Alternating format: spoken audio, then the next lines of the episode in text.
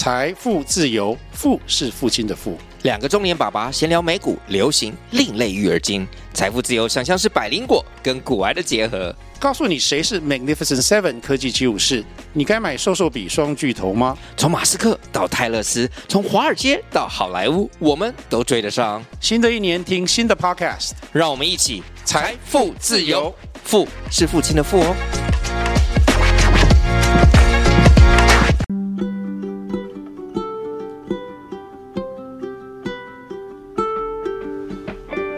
位听众，大家好，我是 Dr. Selena，欢迎收听最新一集的小资变有钱。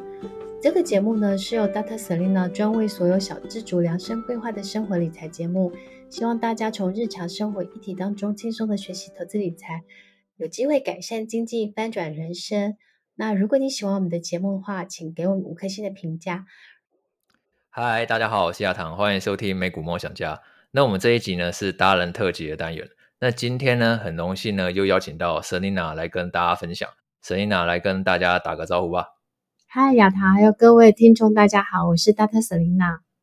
哎，Selina，欢迎今天呢又有空呢来上我们的节目。那一开始啊，我想要先问你呢，就是最近 ETF 的投资其实非常的红，特别是高股息的 ETF 啊，受到很多人的喜爱。那你觉得这个背后的原因是什么？呃，我觉得其实应该大大部分的投资人啊，其实都比较像是懒人存股，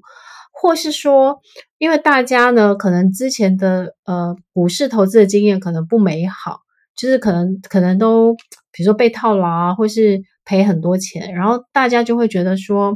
好，然后如果我每年可以稳稳的领一个五六趴的配息，然后呢，我领到配息不花掉，我再投入，好像是一个。蛮蛮适合普罗大众忙碌的上班族的一个好的选择，然后我觉得再加上说有很多的理财达人啊，或是这些投信啊，也积极的去鼓吹大家定期定额，所以就会就会造成说，诶，大家好像觉得说啊，反正我每个月可能存个呃，比如说五千、一万、一万五这样子，定期定额买这些高配息或是大盘型的 ETF，大家就会觉得说，哦，好像是一个很安稳的。呃，放心的一个很好的选择，这样子。所以主要是因为像投资这种高股息 ETF，就会实际上拿到股息在手的感觉，会觉得很踏实、很安心，这样子吧？对啊，比如说我有投资呃零零八七八或者零零七一三这些高配息的啊，然后我就会觉得每一季呢，我的账号就会自动的有钱会进来。那我我看到有钱进来的时候，我就很开心，然后我就想说，哦，那我可以再去买更多张的，比零零八七八或零零七一三。然后就会觉得说，哎，我的持有的张数就越来越多，可是我并没有说再去掏出很多钱。然后我觉得这种，嗯，时间加复利，再加上持续的这样资产累积的的那个成果，你你看到都会觉得很开心。我就感觉上好像投资可以看到成果的感觉吧，具体的成果。就好你在种树吧，你就会看得到哦，一棵树或是。就是你在养养鸡，对不对？然后就会看到一颗蛋、两颗蛋、三颗蛋，越来越多蛋，然后就会觉得哦，你好像变成鸡蛋富翁了，因为前一阵缺蛋嘛，所以就觉得哦，好开心。然后如果把股股就是高配息都想成鸡蛋，然后它会一直在帮你去生更多的鸡蛋，然后小鸡，然后变金鸡母，那你就会觉得很开心。所以我觉得普罗大众应该的人是喜欢这种持续的，不管是领到配息或是张数增加的感觉，然后会觉得越来越踏实这样子。那像最近那个高股息 ETF 零零五六，嗯，好像从年配息改成季配息了嘛？那你觉得这个有什么影响？我觉得受比较大影响的话，应该是两个层次的吧。第一个是对于普罗大众的人来讲，就是他多了一个选择。但是我觉得受到影响很大的，应该是他的直接的一个 competitor，就是零零八七八。我觉得因为他瞬间没有人爱这样子吗？也不会了，零零八七八还是很多人啊。我觉得其实元大投信应该是觉得最最近这一年感觉到很大的压力，就是零零八七八的那个资产规模越来越多，然后呢，嗯、就是感觉好像一天就涨了好好几亿这样子，然后快要超过零零五六了。因为第一名是你知道吗？就是好像会会不保这样子，就是第一名的高配息可能会被追过，所以他就心里就会觉得说，嗯，那因为台湾股民特别爱季配息，所以他干脆就从上如流。那所以他就是把他，因为其实元大调整不只是这一个，他去年零零七一三其实也调整过，就是从年配息改成季配息。对对，所以其实我觉得他应该是都从善如流。那当然，其实我觉得对股民来讲，因为其实如果你选了零零八七一八、零零五六、零零七一三这三个，其实他们刚好坐落在不同的月份配息，所以你刚好可以，嗯、就是你买三个以后，你就可以自动配成年配息。所以我觉得对普罗大众的人来讲，就是它多了一个选择，就是说，因为像是我讲一讲一个例子给大家听，比如说是零零五六，它是一四七十，然后零零八七八是二五八十一，它除息。然后零零七三是三六九十二，对不对？你如果各买三个，你就是从每每一个月你就可以领到配息哦，每一个月就可以领到配息啊。嗯，你就觉得很开心，就是你有稳定的现金流，每个月都可以看到钱进来，每个月都可以看到钱进来。所以我觉得对各个股民来讲，因为其实很多股民是很希望用三个季配息打造月配息嘛，然后这三个刚好不不一样的月份去除息，所以你这三个合起来，它就变成是月月配息这样子。哦。那这样的话，例如像假设我投资高股息 ETF，原本领每年领一百万好了，那现在改成季配息，可能变成每季领二十五万。那这样的话，在税务上或者说在投资上会有什么特别的差异吗？我觉得应该是说单一的那个股息所得超过两万，我们要扣二代健保嘛，对不对？对，我它最多的应该是在二代健保上面。所以，假设因为季配息的关系，你的股利没有那么多的话，也许就可以避开那些二代健保的税务。对对，对，所以我觉得这个应该是季配息有个好处，就是呃，二代健保不会被扣到。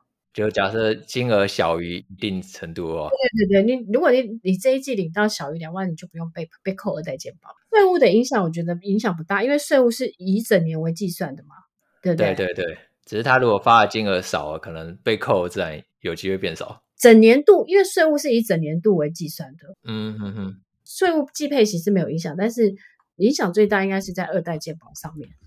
二代健保，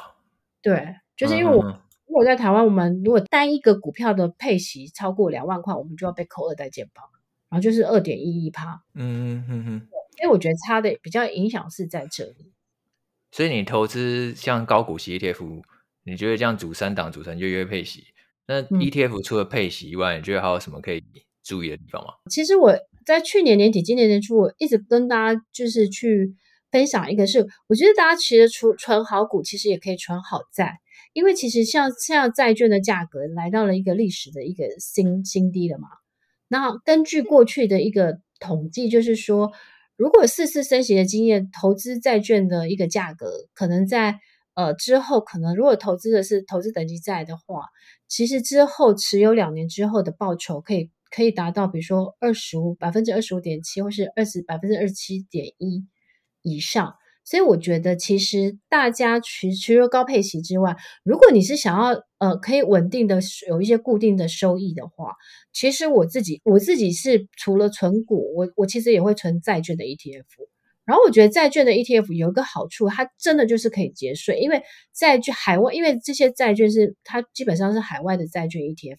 所以呢，因为它的配息算是海外利息所得，那它适用最低的税负，所以一般人如果是他的海外的这些呃，就是投资人在六百七十万，他可以免税。所以如果说你真的是想要节税，如果你想要固定的领就是配息，但是你又想要节税。那我觉得除了高配息之外，其实债券的投资等级债券的 ETF 其实是适合大家也可以去思考的。比如说像台湾，其实像呃很多人也爱存的，比如说国泰投资等级债券的 ETF，比如说零零七二五 B，其实如果你用这个去，其实你也可以有大概也有五趴左右这样子。所以我我一直觉得说，其实不只是高配息，在今年其实大家都可以去注意的是债券 ETF 这样子，对。那个债券 ETF，刚刚你讲到那海外所得的问题，主要是因为它债券 ETF 追踪的大部分都是美国债券，所以它的利息算是海外所得的收入嘛？对，所以就有六百七十万，然后跟其实跟国内所得差非常多，免税额差非常多。对对对，所以我觉得就是说，大家因为其实因为如果你的股利它还是会并入到你的综合所得税嘛。但是如果你投资这些海外债券的话，基本上它其实，我觉得它其实是可以帮你去做节税，而且它也是免缴二代健保的补充费。所以我觉得，其实如果你是想要领每年，比如说呃，可以有一个五趴左右的这样子，四五趴左右的，其实我觉得除了高配息之外，投资等级债券 ETF 也应该也是大家可以去思考的。嗯，就是主要不管说高股息 ETF 或债券 ETF，都可以替投资人提供一个稳定的配息吧。对，而且呢，其实我觉得，呃，我们常常会会分享的就是说股债平衡嘛，对不对？嗯，其实呢，你善用高配息再加，比如说像是投资等级的债券，我举例哈，如果你用零零八七八，然后再加国泰投资等级这个债券 ETF，对不对？零零七二零 B，对不对？你合起来基本上就是股债平衡了。嗯就是小资主也可以用这两档 ETF 做简单的股债平衡。比如说你有一万块，哦、对，那你买个定期定额，买个五百五五五千元的零零八七八，然后另外五千元去买个，比如说国泰投投资等级债券 ETF 的五千，那基本上你就是一半一半股债平衡的这样子。嗯，那你觉得做股债平衡有什么好处吗？嗯，其实通常是说在做资产配置的。部分，因为股票跟债券它们是一个比较负相关的，也就是当股票在涨的时候，可能债券通常是比较它是跌的这样子。那去年比较特别，是因为去年是在美国的，就是魔鬼般的快速升息之下，这两个同时下跌，但是通常不太会，通常这个状况是很难得一见的。那通常是股票涨的时候，债券跌，然后债券涨的时候，股票跌这样子。那所以其实。嗯这这个股债其实基本上是让大家简单去做一个简单的资产配置跟风险的这种平衡，这样子的一个简单概念。然后我我是觉得是说，对于小资族是，因为我一直觉得资产配置它是其其实是在追求的，它并不是追求最大的报酬率，它只是在追求就是在投资这个风险之下，啊、呃，你可以规避风险，但是在规避风险上，你可以有一些稳定的一些投资报酬率这样子。等于说就是取得风险调整后的报酬吧？对对对对对对对，让整个资产成长比较稳健一点。对对对对，他不会说，因为如果投你全部投资在股票，股票波动很大嘛，所以你的资产可能会哎，比如说像去年所有的投资人，如果他股票占占比很大的时候，你就可能会发现说，哎，你账面上损失可能负二十、负三十这样子，那你心情，你你，我觉得不管怎么样，心情都会受影响这样子。嗯，对，就跟去年十月跌到谷底的时候。看见股票都跌烂，那心情就会受到很大的考验。对，所以我觉得其实资产配置某些概念，我觉得应该是努力的去去去做一些呃风险规避，然后去寻求一个比较稳健、长期稳健的一些收益的这样概念。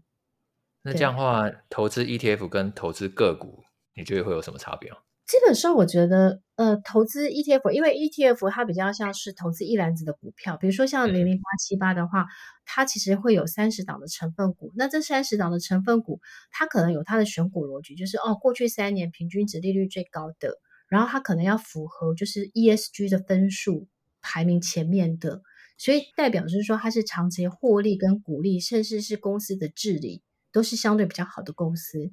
那这样好的公司的话，它的股价相对波动就比较小，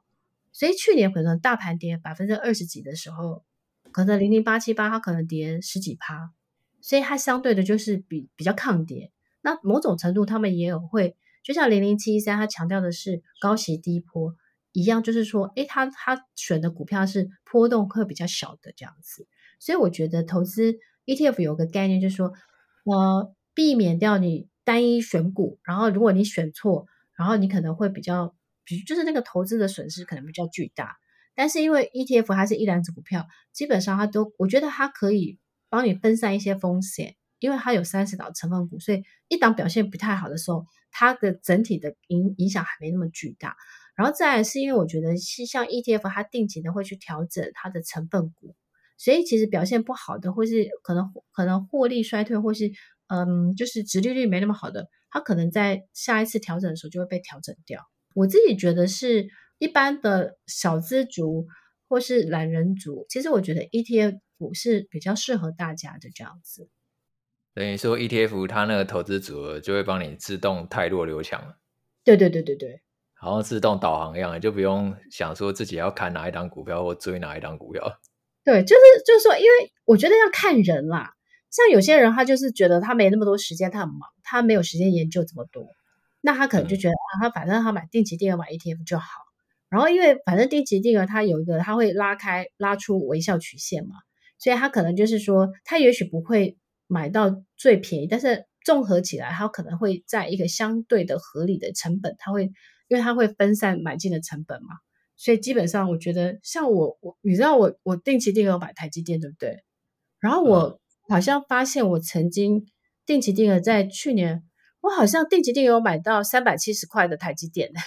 哦，这样很好，几乎是买在最低点的。我几乎买在最低点，我就觉得我我就很想把那个对账当表框，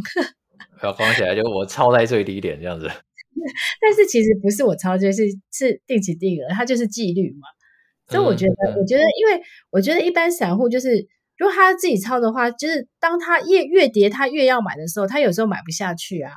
可是如果你是、啊、会怕，会怕嘛？但是定期定额的时候，他就自动他就帮你扣了嘛，嗯、所以你也不你也不知道说哦，你会你比如说你设定五号，反正五号台积电多少你就扣多少。所以我觉得其实也蛮适合，就是呃，就是没有时间去盯盘的投资人这样子。嗯，所以你觉得定期定额投资 ETF 还是定期定额投资个股比较适合？嗯，基本上我觉得要看大家的，呃，就是我觉得它其实是看你你你的投资研究的时间，还有就是说，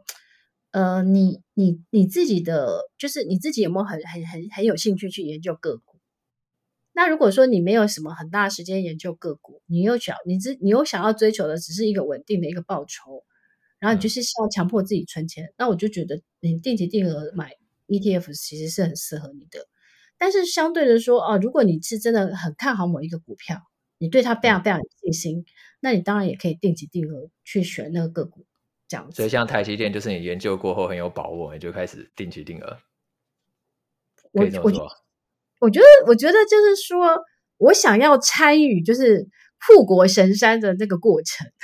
未来的成长就对了。对的，所以我会定期定额它，但是我自己不会放很多的资金在台积电上面，因为毕竟它是个股。对，而且因为我自己我在研究，就是说，如果我真的是希望它追求的是价，就是比如说呃一个波段的涨幅的话，那我有时候会看大，嗯、就是我我先讲哈，我大部分股票会存股，但是因为存股有时候我会觉得有点无聊，所以我会把。大概 ten percent 或是 fifty，就是十五 percent，我的资金我会拿去去做价差，嗯，然后做价差那个就是我喜欢研究的产业，或是我看好的公司，我会特别去研究，就我很有把握的，我就会用这样子个股的投资，赚价差的策略这样，对，赚价差，然后我就觉得说啊，我就是我就是可能可以赚一些零用钱，然后就是会有成就感，比如说像是。呃，去年下半年我就会觉得，呃，半导体检测这个产业是我觉得很看好的。嗯，然后呢，所以其实我就花时间去研究半导体产业，不管是宏康、泛全，他们其实就全部是我研究的产业。那既然台积电很好，他们去全世界设厂，它的这些呃台积电的这些半导体检测这些供应商，其实也会雨露均沾。所以我有时候会觉得我看好台积电，但是我可能看大做小。所以我就会去挑选，是我觉得台积电整个的这个半导体产业当中，哦，我觉得是最有把握，我最有兴趣研究的这个这个半导体检测，那我就花时间去研究。然后我可能就是去买这些，比如说买宏康，那我发现它今天也创了历史股价新高了，嗯，它反而涨台积电大很大。反而台积电还没创新高，它已经先创新高了。对，它已经，它今天它今天已经大概是两快到两百三了吧？对，就是从。嗯从一百四、一百五这样，你看它这样几乎涨了大概六成了。嗯嗯嗯。这个因为第一个，我觉得它股本比较小，台积电股本比较大，所以其实股本小的其实要要涨的时候涨得比较快。所以当那个产业是往上的时候，其实有时候是中中型、中小型的类股，它反而是动的比较快。嗯嗯，我有时候会觉得，我就是看大做小，或是我很看好台积电，那我就是买台积电相关的概念的 ETF，比如说我买国泰五 G 的零零八八一，或是我买我去买那个呃富邦的公司治理的 ETF，因为他们可能台积电里面的权重占了三十几趴。哦，含积量高，对不对？那台积电涨的时候，它也会涨，而且他们的那、嗯、股价可能是十几块，或是三十多块左右。就是你可能、嗯、可能心理负担没有那么大，因为一张台积电的股价是五百多嘛，对不对？嗯哼嗯哼，那对，我们大众的人可能就是买台积电还是心里有很大的压力。当然，当然你可以买零股，但是我觉得，但我有时候我就会选择的是买台积电概念的 ETF 这样子。嗯哼哼哼，主要就是看自己研究程度的深浅。对对对，那因为我因为我身为一个就是会教 ETF 的老师，所以我各种的。主题的，我都会去研究这样子。对，看一下适不适合这样。像是台湾所有的高配型的 ETF，只要上市，只要我觉得它的投信公司不差，它的选股逻逻辑不差，它在募集的时候，我都会去认个十张或二十张来来去试试看。好，就实际参与看看就对了。那你看看，然后我就会知道说，因为我就会去研究说，哎，这个投信公司它，因为他们的 ETF 的公开说明书都会说，呃，按照这个指数的回测，可能年报酬率多少啊，然后呢，打败大盘啊，或或是说，呃，它的反正就是他会讲的天花乱坠的嘛，对不对？嗯。然后我就会实际的用我的钱去去证实说，诶，这个投信公司，呃，这样子每次发行的绩效好不好？这样子。然后我就会研究出来，就说哦，我心里其实有有排名，就是知道说哪一家投信绩效最好这样子。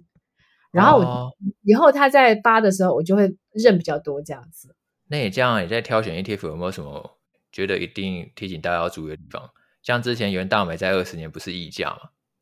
哦，对，其实第一个是我觉得 ETF 的那个呃折溢价是大家都必须要去很认真的去注意的啦。就像是我每天。我会看一下我的 ETF 的折溢价的状况。那像是因为像是元大美在二十，它一直处于在一个大幅的溢价，所以其实大幅的溢价有一部分是因为它的那个它的那个申请的规模到了它的上限，所以它要再去申请新的额度还没下来的时候，它其实就很容易溢价，一眼就是需求太旺，供给不够这样。对，因为。其实我觉得，因为会买元大美在二十的人，基本上他其实比较想长时间的去去持有，所以他在市面上流通的，他不一定会很多。而且因为现在已经在相对的历史的低档了，所以也不会有人想要在这个时候买。但是大家，